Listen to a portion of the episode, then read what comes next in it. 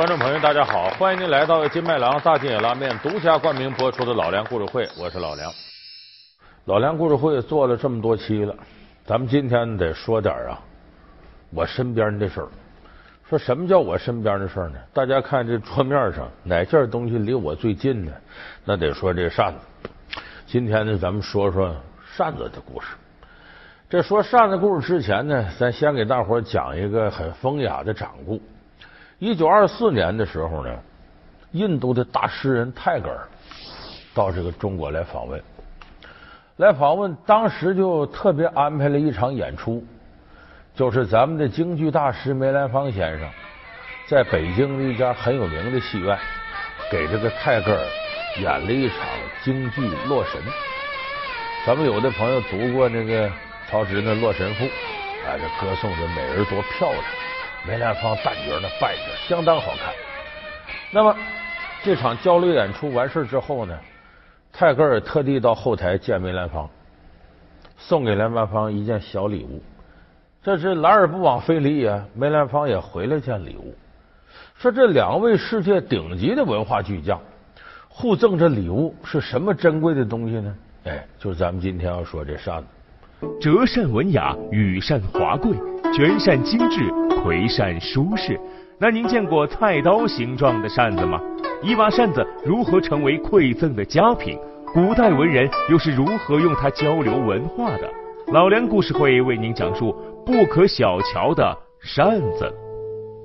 呃，有的人就说说这个世界顶级的文化巨匠啊，无论是泰戈尔还是梅兰芳梅老板，名声不用说了，当时也是有钱的人。怎么这么穷酸，就送把扇子就完事儿了呢？怎么也得是，你给我个金戒指，我给你个路易威登、爱马仕，得这样。其实这扇子呀可不便宜，咱们有不少收藏扇子的人都知道，这个扇子呀，扇骨、扇面都有很大讲究。你要是一看扇骨呢，比方说有人专门收明朝时候的扇子骨，说那当时有竹雕大师、木雕大师。因为这扇子骨呢，多数搁竹子做的，光竹子就有多少种讲。说最贵的什么呢？香妃竹。说香妃竹为什么贵呢？它上面有斑斑点点的，就看着跟人哭那眼泪似的。说这竹子怎么贵呢？说相传这是湖南地方的竹子。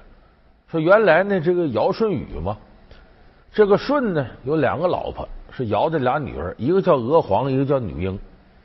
就这俩女儿嫁给了舜。后来这个舜呢，操劳天下的事就病死了。娥皇女英就伤心，就天天哭。最后这眼泪哭的都落到竹子上了。这个竹子呢，就变成了现在这个样子，上面有斑斑点点。怎么叫香妃竹呢？香就湖南，妃就妃子，就在湖南这地方，这妃子哭的，这眼泪沾上了。香妃竹是中国只有中国有，中国现在这个一开发的也没有这么聪明清呢。那么粗的香妃竹，这是一个；再一个就是明清的香妃竹做的那种知识，包括你到了现在这几百年，它那种包浆，紫花拉地的那种包浆，再加上扇面那种，呃，那个时候名家画的那些扇面，绝对将来会不会有了。所以这扇子骨呢，它是各种各样不同。有的很值钱，尤其是呢，有竹雕大师在上面，呃，刻个字啊，雕个画啊，这一下子身价倍增。这还咱就说这扇子骨，你打开看这扇子面呢，这面上的东西有的那可是无价之宝了。你比方说齐白石上面画俩小虾米，徐悲鸿给你画个奔马，说当年王羲之给你提笔字，那了得吗？这个是无价之宝了。你说它几十万值，几百万，甚至上千万，它都值。哎，所以说这扇子呢，你说它便宜真便宜，说它贵也真贵。那么说梅兰芳和泰戈尔两位文化巨匠互赠这个扇子有什么讲究呢？说是扇子，扇子扇子可不一样。这个泰戈尔送给梅兰芳的是个团扇，就圆形的扇子，扇子柄在正中。梅兰芳回赠给泰戈尔是折扇，就是我们手中看到平常的折扇。说光是就送这个扇子没讲。关键在扇面上，这泰戈尔呢，用中国的毛笔在扇面上写首诗。诗中写道：“亲爱的，你用我不懂的语言的面纱遮盖着你的容颜，正像那遥望如同一脉飘渺的云霞被水雾笼罩着的峰峦。梅兰芳一看怎么回赠的呢？自己工工整整的抄了一下《洛神》里的一首诗，也是京戏里的台词儿。抄完之后呢，由这个徐志摩呢拿着大诗人徐志摩跟泰戈尔同行，给泰戈尔翻译这是什么什么意思。梅兰芳在赠送给泰戈尔的扇子上写道：“满天云霞诗清赏，如在银河碧河旁。缥缈春情何处傍？一听音乐不胜凉。”所以这段事情呢，显得很风雅。呃，也就是顶级的文化巨匠之间交流，才会留下这样的佳话。那你看，文人交往经常用扇子，这个东西就超越了它本身功能。咱比方说，扇子本身功能是什么呢？就是扇风。那么说，这个既然能文化交流，说明呢，扇风只是它一个基础功能，人家主要看的是扇子的附加值。那么这个扇子最开始是怎么来的呢？咱们今天得从头给大伙说。你看扇子既然是扇风的，你看扇子那个字怎么写？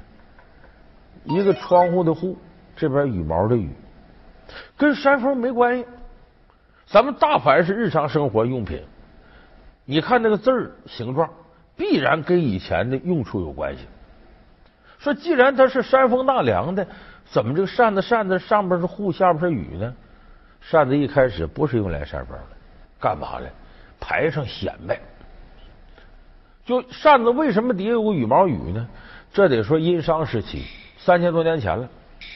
那时候人认为啊，这个织机灵很威风，就是野鸡尾巴上的羽毛又长又漂亮，把那东西摘下来呢，插到左肩膀、右肩膀或者后头这两边，要不就是左袖口、右袖口，这显得特漂亮威风。所以时间一长呢。弄出个字儿来，这个字儿呢念煞，怎么写呢？上面是羽毛的羽，下边是臣妾做不到啊，那妾。说这个什么意思呢？这煞字呢，意思就像侍妾一样立在两边的羽毛。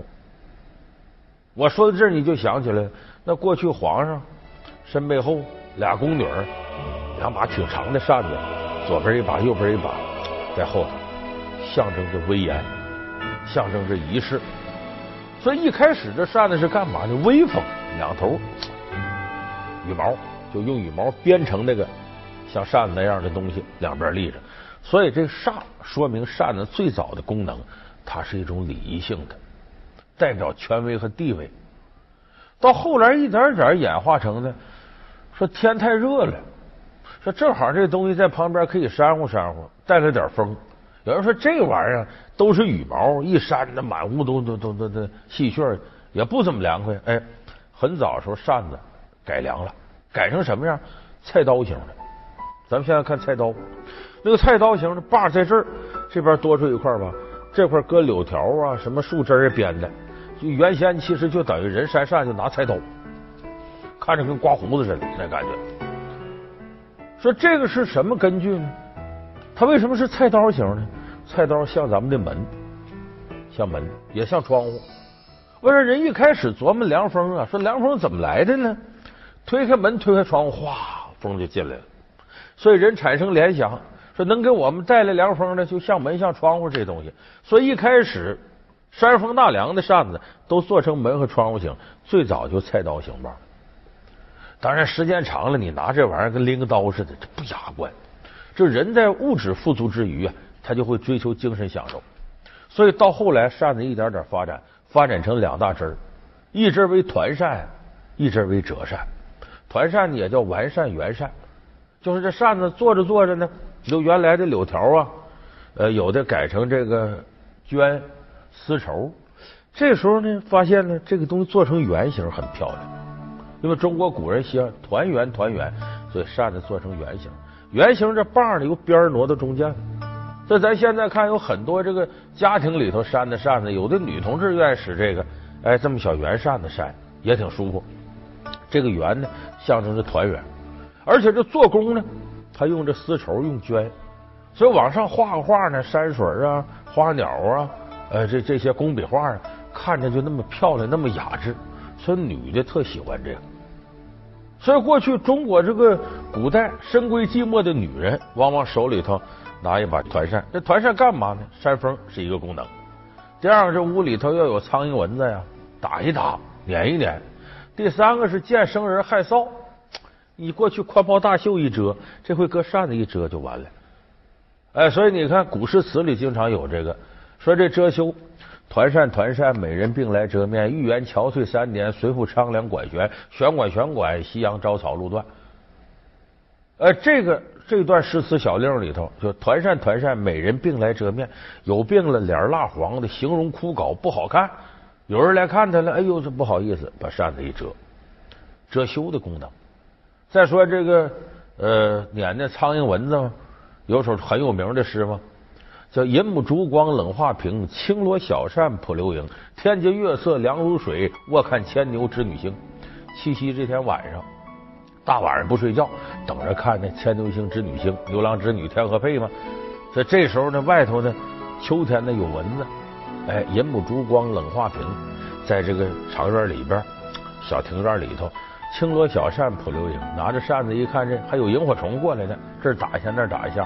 天阶月色凉如水，卧看牵牛织女星，一个赏月、赏星星这么个过程。哎，所以过去呢，女人愿意用这团扇。那后来发展发展呢，又从团扇呢发展成现在我们常见这种折扇。这个折扇呢，发展呢，咱得说和日本人呐、朝鲜人有关系。数千年来，中国出现了羽毛扇、灵绢扇、檀香扇等各具特色的扇子。宋代，日本折扇通过朝鲜流传过来，并在明代开始在民间广泛流传。这个折扇是中国人发明的，但是得到精工细作却是日本和朝鲜。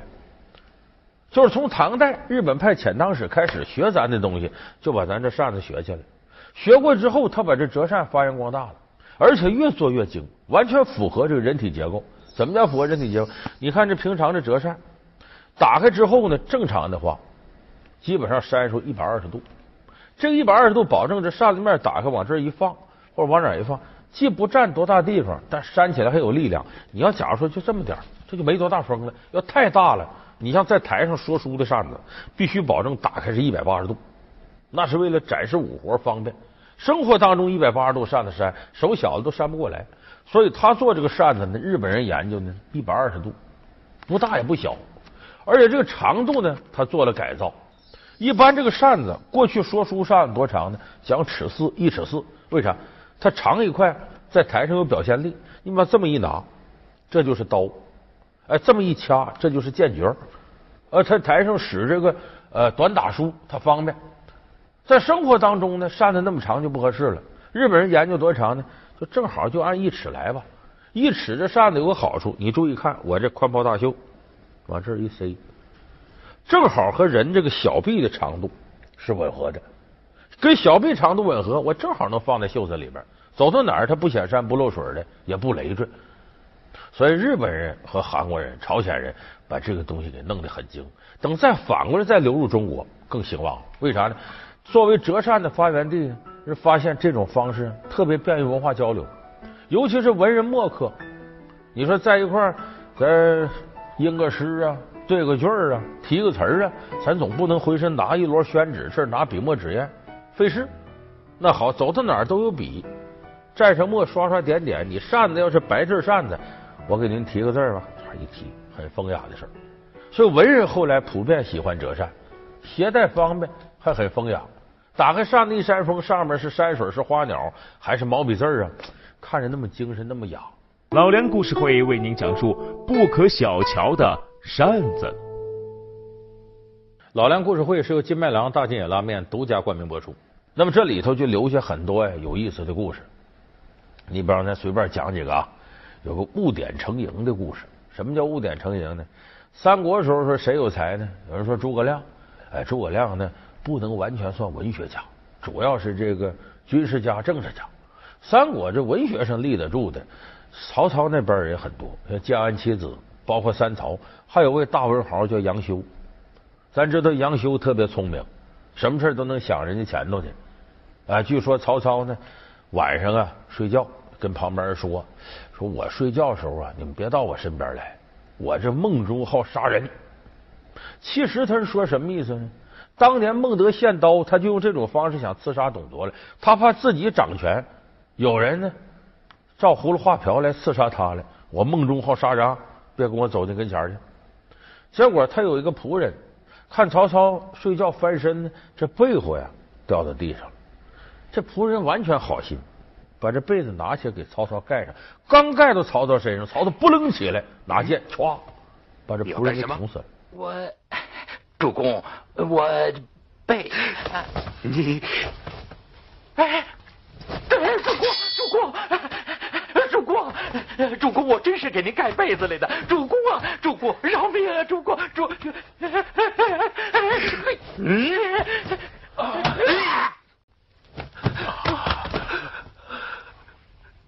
捅死之后，曹操翻身躺着，接着睡觉。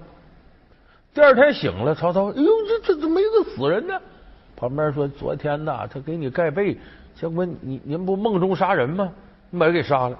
曹操是痛哭流涕，哎呀，这事怨我呀！这我身边伺候我多少年的厚葬发丧，风风光光办丧事。旁边说，看来这个丞相梦中杀人是真事儿啊！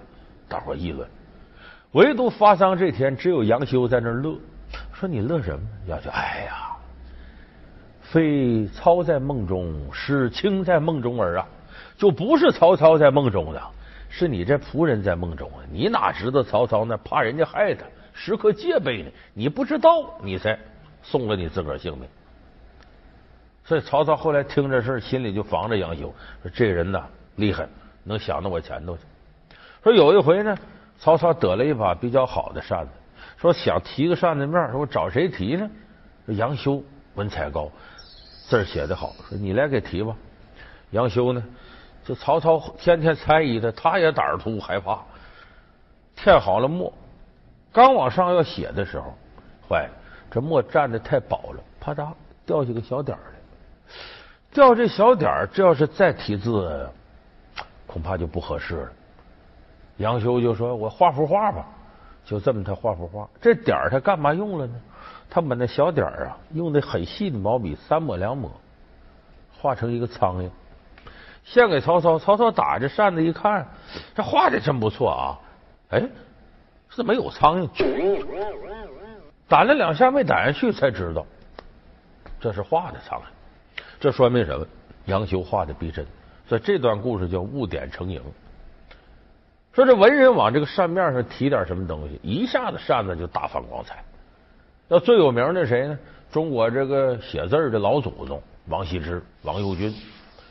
说有一回，王羲之呢从家里出来，经过一个桥，小桥上站个老太太在那卖扇子。王羲之每天从这走，天天都能看这老太太，他天天卖扇子。他每天一看这老太太愁眉苦脸的，那就跟家里头死了人似的。说这怎么回事呢？有天问这老太太：“老太太，你怎么？”整天他妈面带愁容啊！他嗨，你哪知道啊？我这扇子卖不出去，没人买，多长时间不开张？王羲之一看老太太挺可怜，很同情她。来，这你把扇子拿来。王羲之随身带着笔，就往上写字。老太太，你干嘛？你糟蹋我东西？别介，别别别，你我也不多糟蹋你东西。我给你提五把，你试试。这五把扇子呢？过往人你告诉他，你说我这扇子这字谁写的？乃王右军所书，右军是王羲之的官名。哎，乃王右军所书。如果是这扇子要卖的火啊，我过来再给你提。老太太将信将疑，死马当活马医吧，反正也不开张，卖不出去，放着了。不大一会儿，有人过来了，一看这扇子，这字儿啊，有有有有个读书人过来，叫什么王右军，他提的。哎呦，这王羲之大书法家呀，马上掏钱就买。很快，这五把扇子卖了。第二天，这老太太见着这王羲之，哎呀，大人，你这字这么灵吗？你再你给我提二十把。完就说：“最后一回了，刷刷点点给他提了二十把。”这老太太黑，知道字值钱了。第二天开始涨价，翻番往上涨。当然呢，涨价也有人买。这卖的火，这老太太说：“正愁没有招，天上掉下个粘豆包，太好了，就在这桥上天等王羲之。这王羲之一打听，说这老太太扇子翻翻涨价，这老太太太贪财，我不能再给她提了。所以他走到这个桥上呢，一看呢，那老太太在那头等他呢，赶紧躲在旁边小胡同等一会儿。哎，等一会儿，那老太太那叫卖扇子看不见他，他从旁边小道悄不声就过去了。所以这个地方呢，他不是王羲之在浙江绍兴吗？这一个小桥，一个小弄堂都有名字了。那个桥现在叫提扇桥，王羲之提扇子面吗？那个小弄堂叫躲婆弄。就躲老太太的小胡同，这意思。所以这都是跟扇子有关的风雅故事。人们对扇子心存感激，称它为良友。即使是破扇子，也称赞它虽然蔽日无泉影，但仍然摇风有半凉。中国冬秋夏扇的服饰体制由此形成。值得一提的是，这时的人们还利用刺绣、绘画等工艺，在扇面上做出种种装饰，开启了中国扇子从实用器具到审美器具的转折，构成了中国扇文化中礼仪之扇、实用之扇、审美之扇的三大体系。那咱们现代人呢，说这扇子平常买个蒲扇、买个折扇就扇风了，没注意这些文化附加值，你可以细细的品评。你到有些个工艺品市场，你看看，现在收藏扇子、卖扇子比过去讲究多了，而且这个流派呢也分得很明显，分南派扇子、北派扇子。南派扇子指什么呢？苏州啊、杭州啊啊这一带，包括四川，它的扇子做的小巧精致，经常呢有象牙折扇，有玳瑁折扇，还有贝壳的、紫檀木的啊，不光是竹子，什么样都有。它主要是工艺很细。而且扇面呢，基本上都得有花鸟啊、呃工笔啊这些东西。典型代表呢，杭州有个王兴记，那小折扇做得好。而且这样的扇子呢，女人特别喜欢，俗称叫坤扇。这不乾天坤地吗？乾指男性，坤指女性，这小扇叫坤扇。那么北派扇子呢，比较这个粗犷豪放，很大气。经过多年战乱呢，北派扇子很多工艺已经失传了，现在一点点回来了。更多的强调呢，扇子整体的造型。这个扇子看起来都有哪种气势，有哪个朝代的这种古代的意味，啊，有多少这个过去的文化内涵在里边。所以现在的北派扇子整体风格是复古的。